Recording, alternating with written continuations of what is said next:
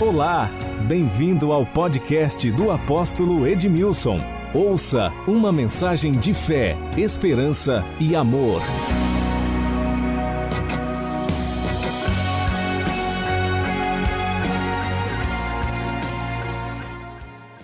Estamos desenvolvendo esta série 21 dias de filiação. Eu não sei se você participou da primeira ministração, da segunda ministração, e hoje é a terceira ministração, mas eu acredito que a gente vai avançar, é, que nós vamos avançar um pouquinho mais neste tema. Eu confesso a vocês que este tema nunca foi a, ênfase das minhas ministrações e do meu ministério nesses 31 anos. Nunca tivemos uma ênfase a respeito de paternidade. Mas tudo ao seu tempo é perfeito e formoso. E está sendo perfeito e formoso. Eu não sei você, mas eu estou sendo muito abençoado por esta série. E eu tenho certeza que cadeias e prisões estão sendo quebradas. Porque o propósito do Pai é que você desenvolva a plena comunhão, a perfeita comunhão com Ele, com você mesmo, com a sua família e com a igreja, que é a família de Deus. O profeta Malaquias foi o último profeta do Velho Testamento, do Antigo Testamento. Ele vai encerrar e fechar o Antigo Testamento. Ele é levantado como um oráculo, alguém que vai proclamar a palavra. E ele vai fechar o livro no capítulo 4, falando a respeito do profeta Elias. E ele disse: Antes que venha o grande e terrível dia do Senhor, eu enviarei o profeta Elias. E ele vai converter o coração dos pais aos filhos, e dos filhos aos pais, para que a terra não seja ferida por maldição. Fechou o livro, fechou um tempo. Tem um período interbíblico, até chegar em João Batista, e a voz que clama no deserto vai ser levantada Interessante porque Jesus fala a respeito de João e fala a respeito de Elias. João Batista não é a reencarnação de Elias, mas é a voz profética que estava sobre Elias, que vai ser levantada neste tempo, para quê? Para converter o coração dos pais aos filhos, para que a terra não seja ferida por maldição. Existe uma agenda chamada 2030, uma agenda da ONU.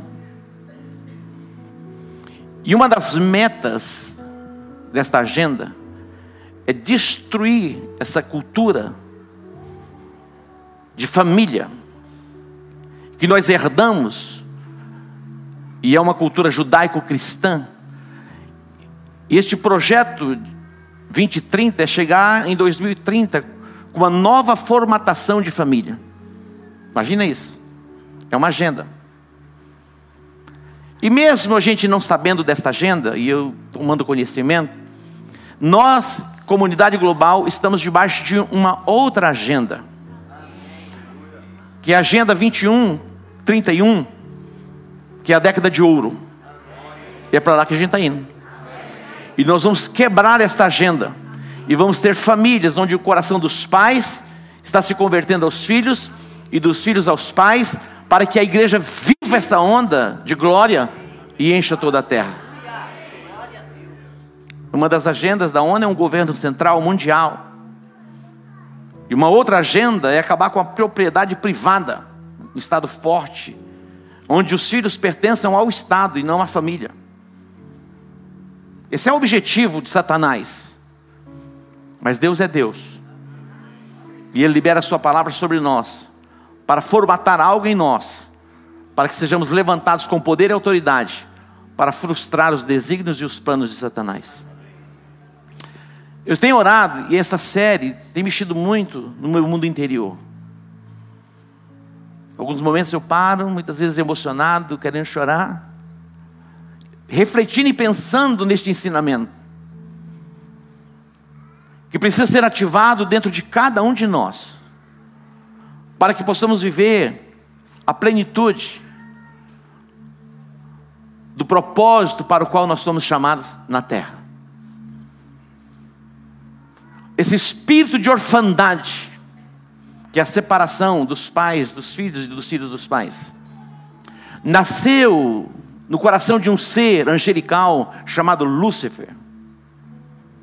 Ele é o pai da orfandade. E ele traz consigo sementes para plantar no coração dos filhos, para que eles se, para que eles se afastem dos pais.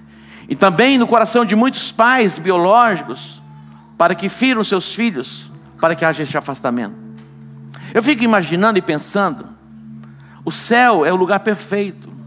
Os anjos, querubins, serafins, estavam todos diante de Deus. Lúcifer, ele se destacava entre os demais. Mas nasceu dentro dele este sentimento de rebelião. A rebelião é uma semente para te afastar da paternidade e te levar, induzido por uma influência de orfandade. Eu fico imaginando e pensando a capacidade de Lúcifer implantar esta semente de rebelião, desconectando o coração de um terço dos anjos. Um terço dos anjos foram afetados por essa semente de rebelião para quebrar os vínculos de paternidade. A Bíblia diz, e o próprio Jesus disse, que o reino de Deus é assim. Como se um homem lançasse boas sementes no seu campo. Mas à noite vem o inimigo, enquanto ele dorme, e lança uma outra semente. Ele lança o joio. Nós estamos semeando boas sementes. Mas de dia e de noite tem um inimigo, debaixo dessa regência espiritual chamado Lúcifer, para plantar uma outra semente no seu coração, para desconectar o seu coração dos pais e levá-lo a viver numa dimensão de orfandade. Um terço dos anjos, um terço dos anjos, um terço dos anjos foram lançados por terra.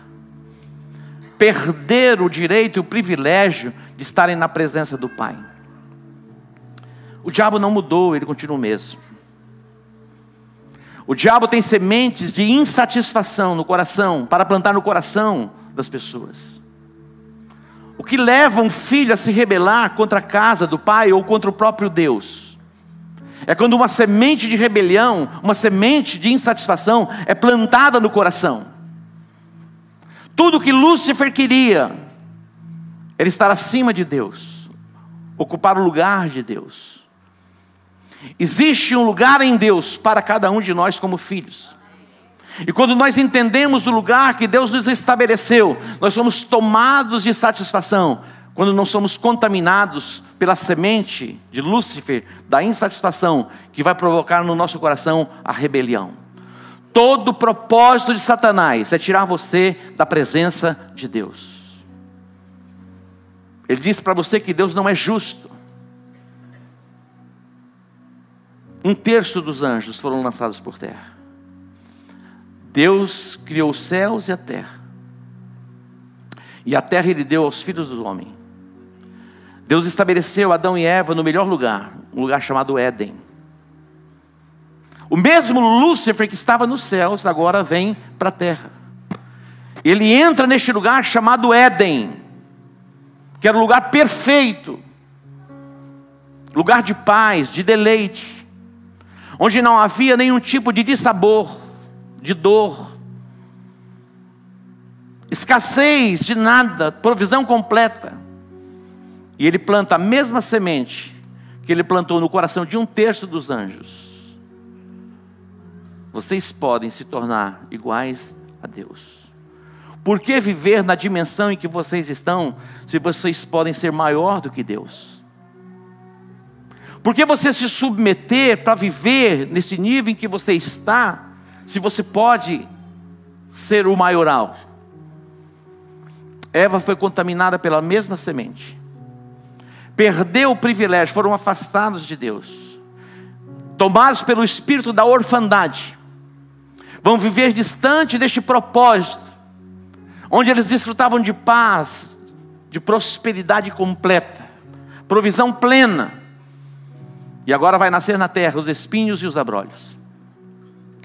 Todo o propósito do, de Satanás é plantar uma semente de insatisfação no seu coração, levando você a se rebelar contra tudo aquilo que foi estabelecido por Deus, para impedir você de desfrutar da presença do próprio Deus. Eu acredito que esta série já tem mexido no mundo interior de muitas pessoas. Nós temos tido alguns feedbacks e alguns testemunhos de pessoas que não falavam com os pais há muitos anos. E a semente, a boa semente, chegou no coração e despertou para arrependimento e confissão e reconciliação. Não são poucos os testemunhos.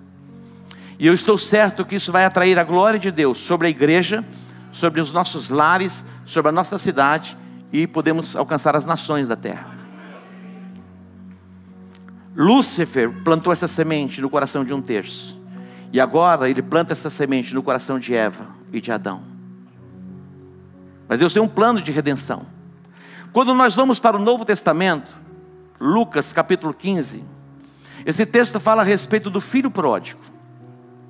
Onde o filho pródigo ele morava? Eram dois filhos. Esse é chamado filho pródigo. Não é o nome dele, é o nome. Como é o nome? Pródigo. Era o comportamento dele. Tinha recursos e ele era pródigo em compartilhar aquilo que ele tinha com muitos amigos. O filho mais moço chegou para o pai, tomado de, eu fico imaginando a casa em que ele morava. Tinha tudo. Era um lugar perfeito. Mas a mesma semente que Lúcifer plantou em um terço dos anjos, plantou no coração de Adão e Eva, plantou no coração desse jovem. Fico, fico pensando assim: esse mundo em que você está vivendo é muito pouco para você, por que não se aventurar um pouco mais? A igreja em que você está conectado e pertence, já não comporta mais você. Quantas vezes nós vimos isso? Sementes de insatisfação, que vai provocar rebelião e afastar os filhos da casa, para viverem segundo o desejo dos seus corações, mas que no final é uma tragédia. Aquele moço tinha tudo na casa do pai. Tinha um lugar para dormir, tinha a melhor mesa, as melhores roupas, Estava tudo bem. Mas de repente ele começa a vislumbrar algumas coisas, e a sonhar com algumas coisas, desejar experimentar algumas outras coisas. É assim que o diabo trabalha para nos tirar do propósito, quebrando os vínculos de paternidade e plantando em nós uma semente de orfandade, para que não desfrutemos da plenitude da casa do Pai. Nós estamos falando em relação ao nosso Deus. Nós temos uma família biológica. O intento de Satanás é quebrar os vínculos da família biológica, para impedir que o fluir de Deus venha sobre a casa, sobre a família, e todos desfrutem de paz e prosperidade. Na verdade, na jornada da vida, todos nós somos traumatizados de alguma forma. Mas tem cura, tem restauração. Esse filho pródigo que foi para um lugar distante, que tinha muitos recursos, gastou dissolutamente, se envolveu com as meretrizes. Quando ele menos percebeu, ele não tinha mais nada. Preste atenção. Os recursos deste mundo são findáveis. Existem pessoas que têm recursos suficientes para viver 200, 300 anos na terra. Mas não tem paz, perderam a paz, porque a paz perfeita só podemos ter conectados a Deus. Jesus disse: Deixe-vos a paz, a minha paz vos dou, não vou-la dou como o mundo dá. Não se turbe o vosso coração, crede em Deus, crede também em mim. Na casa do meu pai há muitas moradas. Deixe-vos a paz, a minha paz vos dou. Esta paz nós só podemos encontrar na pessoa bendita do nosso Deus, em Jesus Cristo, guiados pelo Espírito Santo. Eu acredito que o Espírito de Deus vai mover, está movendo, mais no interior das nossas entranhas, porque Ele quer nos curar, Ele quer nos libertar, Ele quer nos levar a uma nova dimensão de vida plena, de vida abundante aqui nesta terra. E esta questão de paternidade precisa ser resolvida dentro de nós urgentemente. Voltarmos, voltarmos completamente para Deus. É você que volta para Ele. O filho pródigo, lá distante da casa do pai, ele começou a imaginar e a pensar: na casa do meu pai, os escravos do meu pai, os servos do meu pai, eles têm um lugar para comer, eles têm o que vestir, eles têm uma cama para dormir, e eu aqui padecendo necessidades. Ele desejava alimentar-se com, com a comida que os porcos comiam. Imagina. Foi tomado por esse desejo. Quando você se distancia da presença de Deus, você vai sendo tomado por esses desejos de se alimentar com outro alimento. Que no final é o que? Morte. No final é o que? Uma tragédia. Mas ele, distante, começou a imaginar e a pensar: na casa do meu pai, os escravos do meu pai, eles têm abundância. E eu aqui padecendo necessidade. Levantar-me-ei e irei ter com meu pai. E dir-lhe-ei, pai, eu pequei contra os céus, eu pequei contra ti, eu já nem sou digno de ser chamado teu filho. Ele imaginava, ele pensava a respeito disso. Eu não sei por quantos dias ele ficou pensando. Mas não, não basta pensar, tudo começa com o pensar, com o imaginar. Ele imaginava fazendo o caminho de volta. Eu me lembro que um dos nossos líderes foi contaminado por esta semente e ele decidiu se afastar da igreja. E ele foi. E ele falou para mim depois que quando ele passava aqui na frente, muitas vezes ele se emocionava com desejo de voltar, mas ele não tinha coragem de voltar. E um dia ele ousou voltar, e quando ele entrou pelas portas, eu estava ministrando a palavra a respeito do filho pródigo que voltava para a casa do pai, e como ele era bem recebido. E de repente ele estava no altar, dizendo: Eu quero voltar para a casa do Pai. O Senhor me recebe de volta. E hoje é um dos nossos pastores, foi enviado. Você vai começar a imaginar quem é, né? Está em Brasília. Você decide fazer o caminho de volta para a presença do Pai. Você decide fazer o caminho de volta para a casa do Pai biológico. Todos nós, de alguma forma, fomos traumatizados.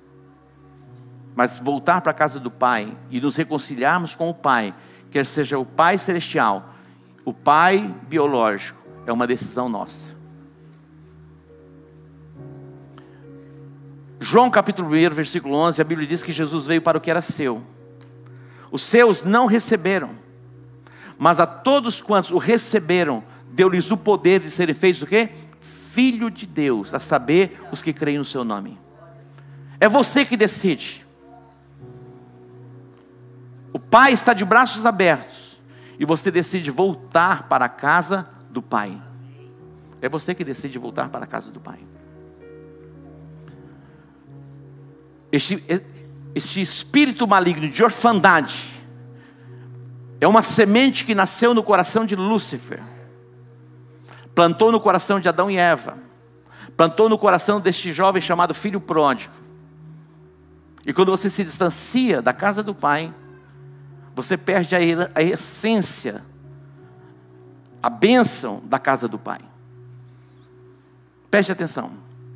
Quem não traz consigo a identidade e o nome do pai, não tem herança.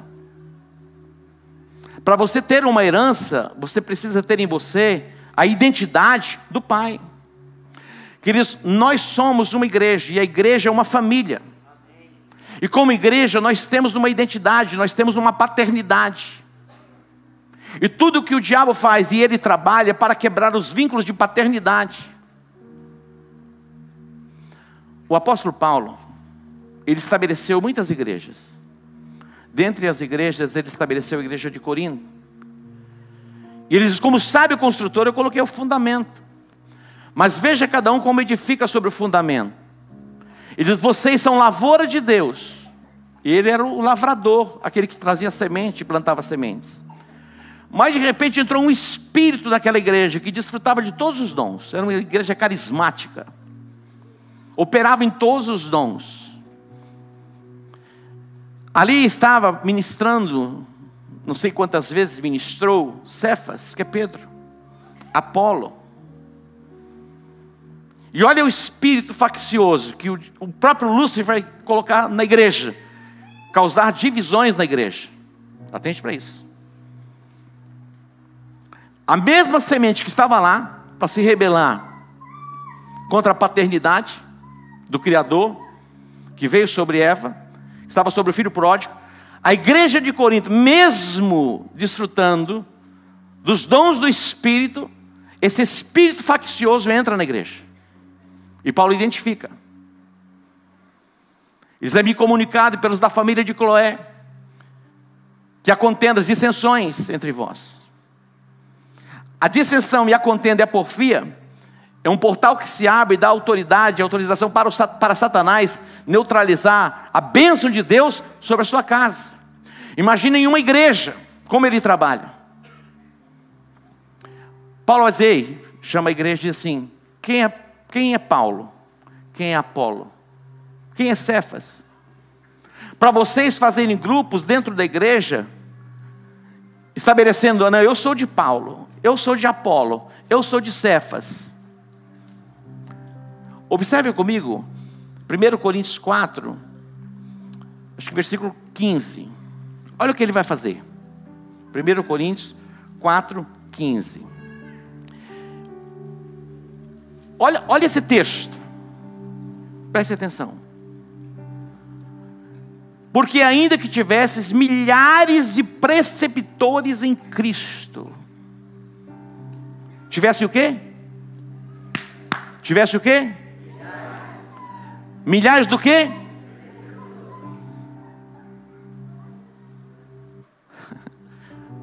Milhares do quê?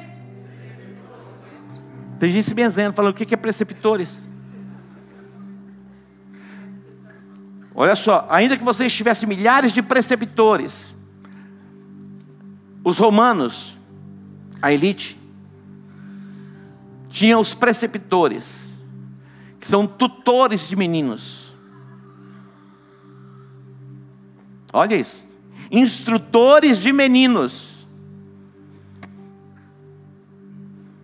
Levavam os meninos, a elite tinha esses escravos chamados preceptores eles eram escravos.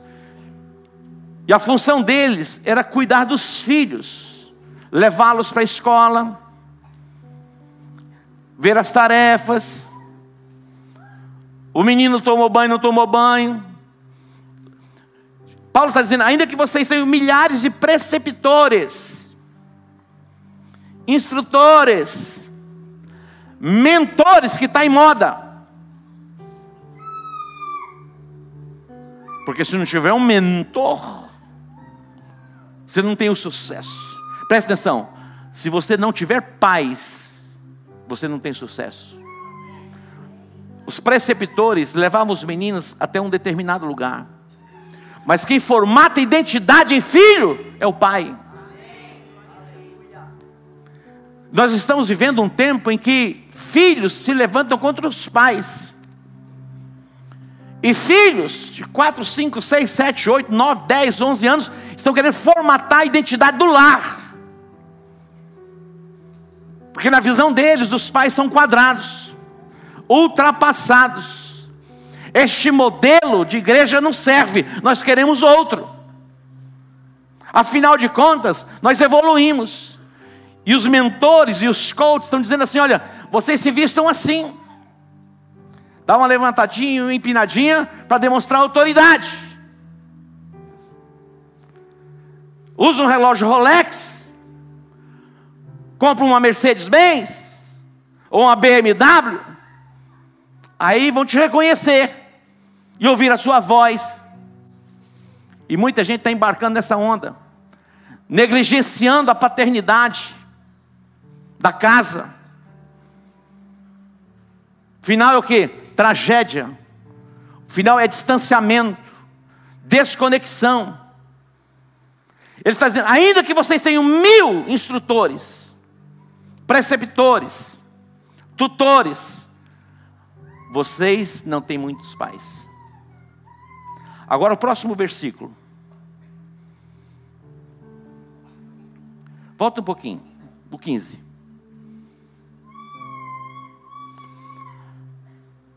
Passe mais um. 17. Põe para o 17, deixa eu ver se está aqui. Que eu estou querendo. Ó, oh, está aqui. Olha o que, que Paulo vai fazer. Onde ele estava? Escrevendo para quem? Aos Coríntios. Quem estava lá, visitando a igreja e pregando a igreja? O Cefas. O Apolo. Eram líderes importantes, mas eles não eram o pai daquele lugar. Presta atenção, tem muitas pessoas que ao invés de ouvir o pai, começam a se conectar a tudo quanto é fonte de informações.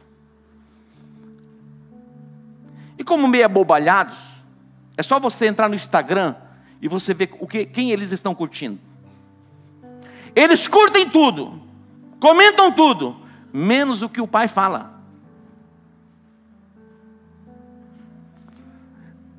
Essa é uma semente de um espírito maligno de orfandade para distanciar os filhos dos, dos pais, para que a terra seja ferida por maldição. Paulo está dizendo: olha, por esta causa, porque vocês estão se comportando assim, estão confusos, dizendo: ah, eu sou de Paulo, eu sou de Apolo, eu sou de Cefas, vocês estão perdidos na identidade. Ele vai dizer: por esta causa, eu enviei até vocês, Timóteo ele não enviou qualquer pessoa. Ele falou, eu estou enviando Timóteo, que é meu filho amado e fiel no Senhor. Que isso é muito forte. Por essa causa, por causa desse comportamento que vocês estão tendo, e essas preferências, que não vai levar vocês a nada, a não ser serem tomados por vaidade, é que eu estou enviando Timóteo, meu verdadeiro filho por quê? O qual fará com que vocês se lembrem os meus caminhos, dos meus caminhos em Cristo Jesus. Preste atenção. O diabo não deixou de ser diabo. Ele sabe como enganar. Paulo diz assim: Olha, eu vou enviar para vocês o meu verdadeiro filho, porque ele me conhece. E o verdadeiro filho não fala de si mesmo, ele fala o que ouve do Pai. Jesus disse: Eu não falo de mim mesmo, eu falo aquilo que o meu Pai me ordenou que eu fale. Algumas pessoas não conseguem entender, tem coisas que eu não vou falar, está dentro de mim, mas eu vou ter que segurar. Mas você que é espiritual e tem o discernimento, você vai entender. E quem também não tiver, vai esperar um pouco mais para poder compreender. Porque alguns são crianças, não vão conseguir entender. E se eu falar, muitas vezes vai intoxicar. É verdade. Ele está dizendo: Eu vou enviar para vocês o meu verdadeiro filho. Porque o filho, ele não vai inventar moda. O verdadeiro filho que conhece a instrução do pai, ele vai falar da instrução que recebeu. Ah, eu, meu irmão, o mundo está cheio de ideias. Ah, eu tive uma ideia, apóstolo. Ideia não é visão. E pode ter ideias, não tem problema. E pode até compartilhar algumas ideias. Mas você querer formatar das suas ideias a identidade da igreja, aí está fora. As suas ideias, pastores, líderes, podem ser melhor que as minhas ideias mas são suas ideias. Ah, eu pensava que teria que ser desse jeito. É desse jeito na sua casa. Lá na sua casa é do seu jeito. Interessante. Quando a gente olha para a palavra de Deus é maravilhosa. Esta semana nós estamos na leitura e eu li algo que me chamou a atenção. Adonias. Você já ouviu falar de Adonias? Quem está lendo a Bíblia na série, na sequência? Dúzia? Vamos ler a Bíblia. Nós lemos a respeito de Adonias. Quem era Adonias? Filho de Davi. Adonias era filho de Davi. Quem era Davi? O rei. Presta atenção. Davi já estava velhinho. Velhinho. O tal do Adonias disse assim: Está muito velho. Chegou a hora de eu reinar no lugar dele. E antes que ele decida ungir o outro filho, que é o Salomão, eu vou providenciar a minha unção. Olha a desgraça. Adonias, filho de Davi. O Davi velhinho, antes que o pai morresse, ele já queria o lugar do pai. Sabe que tem gente assim? Outro dia eu estava conversando com um advogado e falou: Apóstolo, você não sabe da confusão que está a casa do fulano de tal. Ele está vivinho da Silva, só que está com 80 e poucos anos. Os filhos já começaram a se matar por causa da herança. Olha a desgraça. E não importa se tem muito, se tem pouco, se mata do mesmo jeito. O tal do Adonias recebeu a semente de Lúcifer no coração dele. Chamou uns sacerdotes assim, meio complicados, e tem gente aí para fazer isso. E um profeta, chamou um sacerdote e um profeta e falou o seguinte: Chegou a hora da minha unção. Aparelhou uns bonitões mais fortes, colocou na frente dele. E saiu proclamando. Que agora era a hora do Adonias assumir o reinado. Olha a tragédia. Presta atenção. Existe um lugar em Deus para você, no corpo de Cristo. Existe um lugar para você no corpo de Cristo. Você precisa descobrir esse lugar. A igreja não é um lugar para você frequentar. Coloque isso dentro de você de uma vez por todas. É a igreja é um lugar para você pertencer.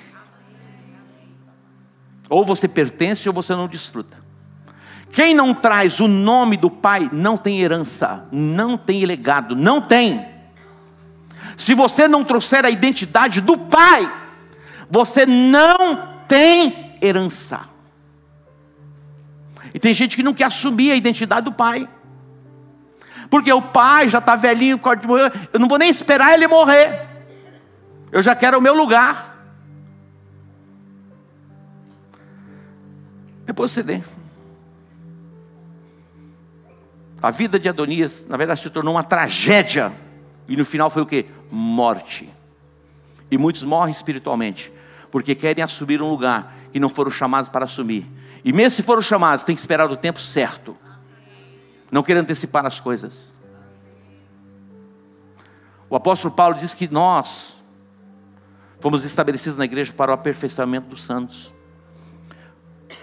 Para quê? Para o desempenho de todo o serviço na casa de Deus, na justa operação de cada parte. Diga justa. Existe um lugar no corpo de Cristo que ali só cabe você. E se você não exercer aquela função, está deficitário. Eu tenho duas pernas. Se eu tenho problema nessa perna, essa perna tem que compensar essa perna. Se eu tenho problema nesse braço, esse braço tem que compensar esse braço. Se eu tenho um problema em um olho, o olho, o outro olho tem que compensar. Se você não assumir o seu lugar no corpo, que é a igreja, o corpo não está completo. Mas se nós nos permitirmos sermos ajustados e moldados pela palavra que vem do altar, nós vamos crescer. A glória de Deus vai se manifestar e nós vamos ganhar a cidade. Nós temos pessoas trabalhando aqui hoje para que estivéssemos aqui neste horário desde as seis da manhã. E algumas outras trabalharam ontem à noite. E temos grande parte de voluntários. Nós temos aqui do Start. Fica em pé, filha, do Start. Era do Start. Alguém fala: o que é Start? É o que estabelece os novos começos é que te dá orientação para onde você vai. Quais são os processos para que você possa crescer? Obrigado. Para que você possa crescer. Você não foi chamado para estar nessa casa para frequentar, para receber uma palavra boa, sair daqui motivado? Então, olha, ah, foi um coach maravilhoso. Aqui não é coach para você. Você está entendendo? As palavras que saem do altar não é para dar um, um, confortozinho para a sua alma, é para quebrar algo que está dentro de você, uma semente de rebelião que foi plantada, para que haja reconciliação com Deus e com a sua família biológica e a sua família espiritual. Olha só. Quando Jacó foi para a casa de Labão, e ele chegou lá, ele vislumbrou uma moça que ele olhou e chamou a sua atenção, Raquel. A Bíblia diz que ele trabalhou sete anos por Raquel. Ele foi enganado pelo seu sogro, e o sogro deu no lugar de Raquel Lia. Mas ele trabalhou mais sete anos. E ele foi abençoado, ele prosperou, ele enriqueceu. Mas chegou um momento que Deus falou: volta para a tua terra. Volta para a tua terra. Volta para a tua família. Tinha uns enroscos lá. O irmão queria matá-lo. Mas Deus estava falando, volta, então volta. Não importa o sentimento que seja no coração de alguém. Se Deus falar para você, reconcilia, reconcilia. Do que depender de você, tem de paz com todos. Muitas vezes não é possível isso. Tem coisas que não dependem de você. Tem, tem coisas e relacionamentos quebrados que não dependem de você. Mas você precisa abençoar a pessoa. Libere palavras de bênção. Um dia me ligaram, ah, fulano de tal está internado, vai morrer. Eu falei, estou abençoando ele. Porque tudo que ele fazia era falar mal de mim. Mas eu comecei a abençoar a vida dele. E até hoje eu abençoo, eu abençoo, eu abençoo, eu abençoo. Meu irmão, se eu ver ele, se, ver, se, se ele permitir, eu beijo ele. Estão fazendo o caminho de volta. Sabe o que Raquel fez? Pegou os deuses do, do seu pai e trouxe com ela. E o Labão ficou furioso porque Jacó já saiu fugido, escondido. Levou a família, apartou ele dos netos. Olha a desgraça. E vai embora. E o Labão ficou indignado, saiu atrás dele. Labão ia fazer um mal com ele, fazer mal a ele. Mas Deus deu a ele é uma palavra. Deus apareceu a ele e falou com ele: Não faças mal a Jacó. E quando ele chegou para estar com Jacó, ele falou a respeito do comportamento de Jacó, que saiu sem falar nada, podia ter feito uma despedida. E ele falou ainda mais: você, você trouxe, você roubou os meus deuses. Sabe o que Jacó disse? Jacó ficou indignado, porque Jacó não tinha é, tocado nos deuses dele. E Jacó não sabia, mas Raquel, aquele a qual ele amava, tinha furtado os deuses de Labão. E estava com ela. Trouxe com ela na bagagem dela, escondido. E Jacó disse assim: Aquele o qual você encontrar os deuses, vai morrer. Com quem estavam os deuses? com Raquel. Ele não sabia. Se ele soubesse, ele não tinha falado. Ela estava grávida. Começou a passar mal. De repente, dá luz. E quando ela dá a luz, ela deu o nome do menino de Benoni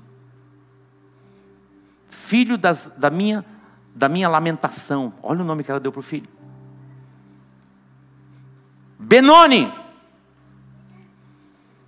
filho da minha lamentação, ou das minhas lamentações. O Jacó disse: Não, ele não vai se chamar Benoni, o nome dele é Benjamim. Presta atenção, pais, definam juntos aí o que vocês querem para os filhos. Um está dando um nome, outro está dando outro nome. Qual é o pai que no momento da ira, muitas vezes, liberou palavras de maldição sobre os filhos? Você vai pagar o que você está fazendo para mim? Quando você tiver os seus filhos, eles vão dar mais trabalho para você do que você deu. Tem muitos pais fazendo isso. Imagina. É a Raquel abrindo a boca e liberando uma palavra e formatando uma identidade num filho.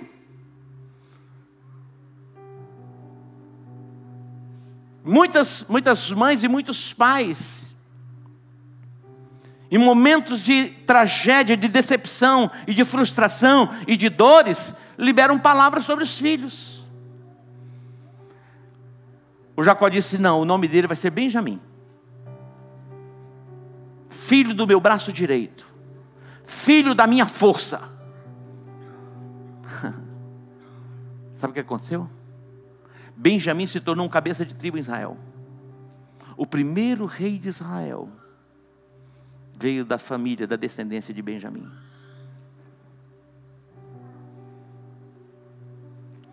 O pai tem o poder de abençoar o filho. A mãe tem o poder de abençoar o filho. Eu fiquei pensando, imaginando. Paulo, ele diz assim: Eu sou da, eu sou hebreu de hebreu.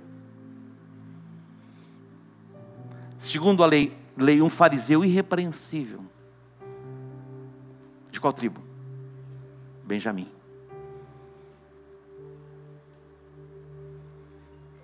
Aquele que não era para ser nada, simplesmente o perseguidor da igreja, vai se tornar o maior apóstolo fora de Jesus para influenciar o mundo. De onde vem isso? Da leitura espiritual e da confissão de um pai. O seu nome não será Bedoni, é, Benoni. O seu nome, filho, vai ser Benjamim. O seu nome vai ser Benjamim. Qual é o nome que você tem dado para a sua descendência? A semente que você está plantando hoje está apontando um destino o futuro de um filho, de um neto, de um bisneto. Que a sua declaração seja como alinhada com a palavra de Deus: a minha descendência será poderosa na terra. Antes que venha o grande e terrível dia do Senhor, eu vou enviar esta unção profética, que vai converter o coração dos pais aos filhos, e dos filhos aos pais, para que a terra não seja ferida por maldição. Preste atenção, pais homem, mulher. É possível que você esteja aí no segundo casamento, no terceiro casamento, no quarto casamento, no quinto casamento, eu não sei.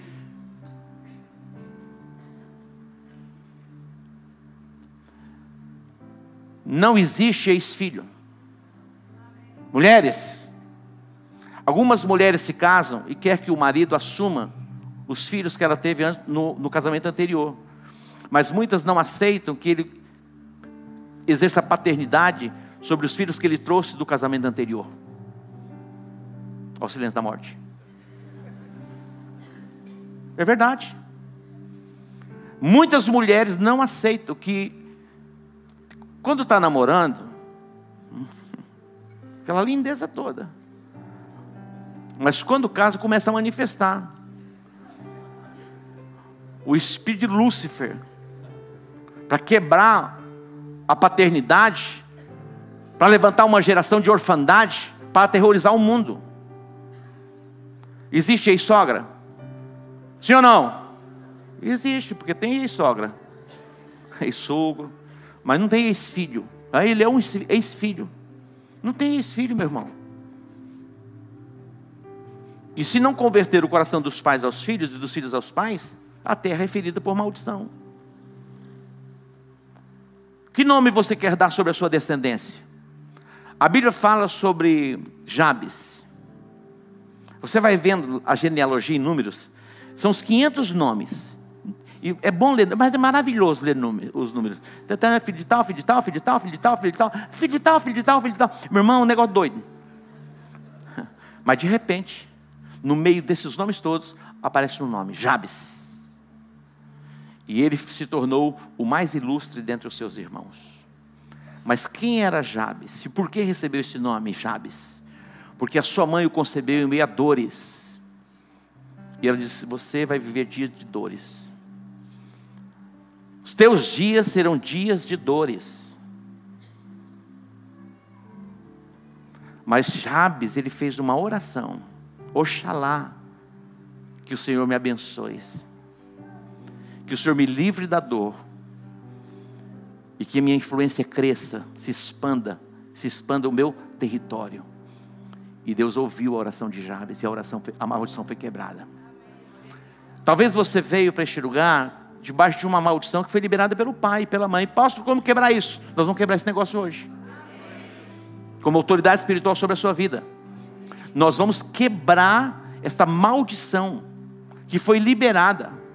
Imagina a filha que dá trabalho para a mãe, fala assim: quando você tiver filhos, os teus filhos vão dar mais trabalho para você do que você deu para mim. Tem mães que fizeram isso.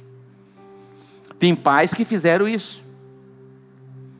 Na ignorância, mas fizeram. Preste atenção. Todos os dias nós temos oportunidade de nos assentarmos à mesa. Não traga pessoas para a mesa para falar mal delas, para julgá-las. Estava lendo a história de um pai que servia a Deus, mas ele trazia os problemas da igreja para a mesa. Intoxicou o filho. O filho enveredou para o caminho das drogas. E o filho à mesa disse: Eu não quero ser o que vocês são e viver o que vocês vivem. Eu não quero viver este evangelho. O pai ficou eh, chocado, saiu chorando, mas depois ele foi entender, porque ele trazia pessoas e compartilhava problemas à mesa. Proteja os ouvidos dos seus filhos. Não fale da sua liderança, não fale dos seus pastores, não fale de ninguém. A coisa mais fácil é ser incitado por Lúcifer para que possamos levantar a saia das pessoas, expor as pessoas. E quando nós lançamos essas sementes, essas sementes germinam, elas nascem, frutificam, e nós desfrutamos daquilo que nós plantamos. Cada semente, cada palavra que você está falando, está apontando para um destino na sua vida, na sua casa, na sua cidade, na sua nação. Tem pessoas que ainda não alinharam a confissão para o Brasil. E tem gente dizendo: o Brasil vai virar uma Venezuela. Está falando, meu irmão, e não quer que vira? Você já viu isso? Está cheio de crente, pastores falando isso. O Brasil vai virar uma Venezuela. Já estão dando até o nome: Brazuela. Tá, diga, está amarrado. Vem o louvor para cá. Está amarrado, está quebrado, está aniquilado essa semente no nome de Jesus. É muita ignorância, meu irmão. É muita ignorância. Esta série está mexendo com as nossas entranhas. E no dia 17 de agosto, numa quinta-feira, nós teremos o pastor Fabiano, que idealizou a série, escreveu um livro, Paternidade Bem Resolvida. Eu não sei onde a gente vai colocar tanta gente, não sei como nós vamos fazer, mas que vai ser poderoso, vai ser poderoso. Diga paternidade bem resolvida. Diga, eu decidi ser filho de Deus. Eu decidi ser filho de Deus e pertencer à sua família na terra que é a igreja. Já vamos encerrar. Joga amém. Glória a Deus. Escute. A igreja não é a ideia de um homem. A igreja é a ideia de Deus. Existem duas instituições que Deus estabeleceu: a família e a igreja. Todo o intento de Satanás é destruir o núcleo familiar. Entra em decomposição a sociedade. Essa é a onda mundial. E segundo é a igreja. Mas a Bíblia diz que as portas do inferno não vão prevalecer contra a igreja. Não vão prevalecer. A igreja não é lugar para você frequentar, é um lugar para você pertencer. A Bíblia diz: não deixando a vossa congregação, como é costume de alguns. Você pode até ter alguns preceptores, mas às vezes não vão levar você muito longe. Você precisa ter um pai. Ah, eu ouço fulano de tal, eu ouço fulano de tal, eu ouço fulano. Pode até ouvir. Mas se você não tiver um pai, você não chega ao seu destino. Se você não tiver um pai, você não tem herança. E o filho, quando ele é adolescente,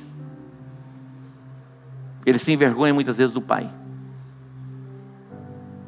Grande parte dos adolescentes, na escola, coloca os pais para distante, porque é adolescente, ainda não está maduro. Mas crente maduro assume a identidade. Jesus disse: Vocês serão as minhas testemunhas em Jerusalém, na Judéia, em Samaria e até os confins da terra. Jesus libertou um homem que estava preso, cativo, aprisionado. Ele foi liberto. Ele, falou, ele disse assim: Vai para a tua casa e compartilha com eles. Fala com eles. Compartilha com eles. A pergunta é: o que, que você tem compartilhado com a sua família? Alguns têm compartilhado confusão. Compartilhe com eles as boas novas. Deixe a luz brilhar para que eles vejam a luz de Cristo em você. Decida ser filho, moldado, aperfeiçoado, para viver essa plenitude aqui na terra. E todos olhando para nós, dizendo: tem algo diferente neles. Tem algo diferente neles. Jesus veio para nos libertar. E Ele veio para nos transformar. É como da água para o vinho mesmo. Nós éramos uma coisa e agora nós somos uma outra coisa. Nós não éramos filhos e agora nós somos filhos. Nós somos geração eleita, sacerdócio real, nação santa, com um propósito: anunciar as grandezas daquele que nos chamou das trevas para a sua maravilhosa luz.